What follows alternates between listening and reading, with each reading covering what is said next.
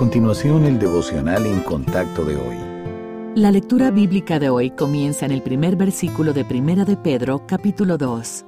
Desechando pues toda malicia, todo engaño, hipocresía, envidias y todas las detracciones, desead, como niños recién nacidos, la leche espiritual no adulterada, para que por ella crezcáis para salvación, si es que habéis gustado la benignidad del Señor.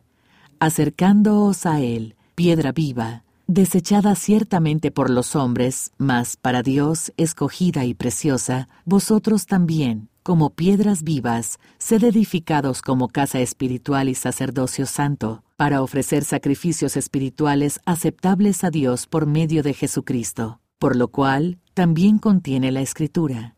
He aquí, pongo en Sión la principal piedra del ángulo, escogida, preciosa, y el que creyere en él no será avergonzado. Para vosotros, pues, los que creéis, él es precioso. Pero para los que no creen, la piedra que los edificadores desecharon ha venido a ser la cabeza del ángulo, y piedra de tropiezo y roca que hace caer, porque tropiezan en la palabra, siendo desobedientes, a lo cual fueron también destinados. Mas vosotros sois linaje escogido, real sacerdocio, nación santa, pueblo adquirido por Dios, para que anunciéis las virtudes de aquel que os llamó de las tinieblas a su luz admirable. Vosotros que en otro tiempo no erais pueblo, pero que ahora sois pueblo de Dios, que en otro tiempo no habíais alcanzado misericordia, pero ahora habéis alcanzado misericordia. Amados, yo os ruego como a extranjeros y peregrinos que os abstengáis de los deseos carnales que batallan contra el alma, manteniendo buena vuestra manera de vivir entre los gentiles para que en lo que murmullan de vosotros como de malhechores, glorifiquen a Dios en el día de la visitación al considerar vuestras buenas obras.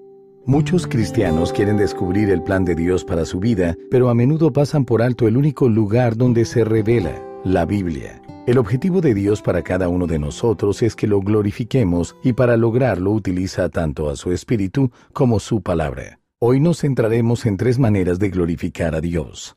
La primera manera es con nuestro comportamiento. La vida recta contrasta con el estilo de vida del mundo que nos rodea. La piedad brilla como una luz que dirige a otros a Cristo y glorifica al Padre. La segunda manera es con nuestro carácter. El propósito de Dios es conformarnos a la imagen de su Hijo. A medida que el fruto del Espíritu se produce en nosotros, mostramos la semejanza de Cristo en nuestras actitudes y respuestas a las personas y situaciones.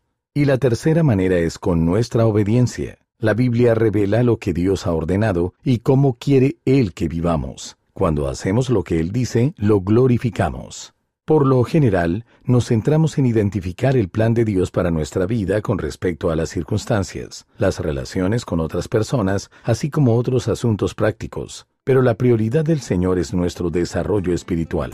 Cuando obedecemos lo que su palabra indica que es su voluntad, Él dirige nuestro camino en todos los demás asuntos.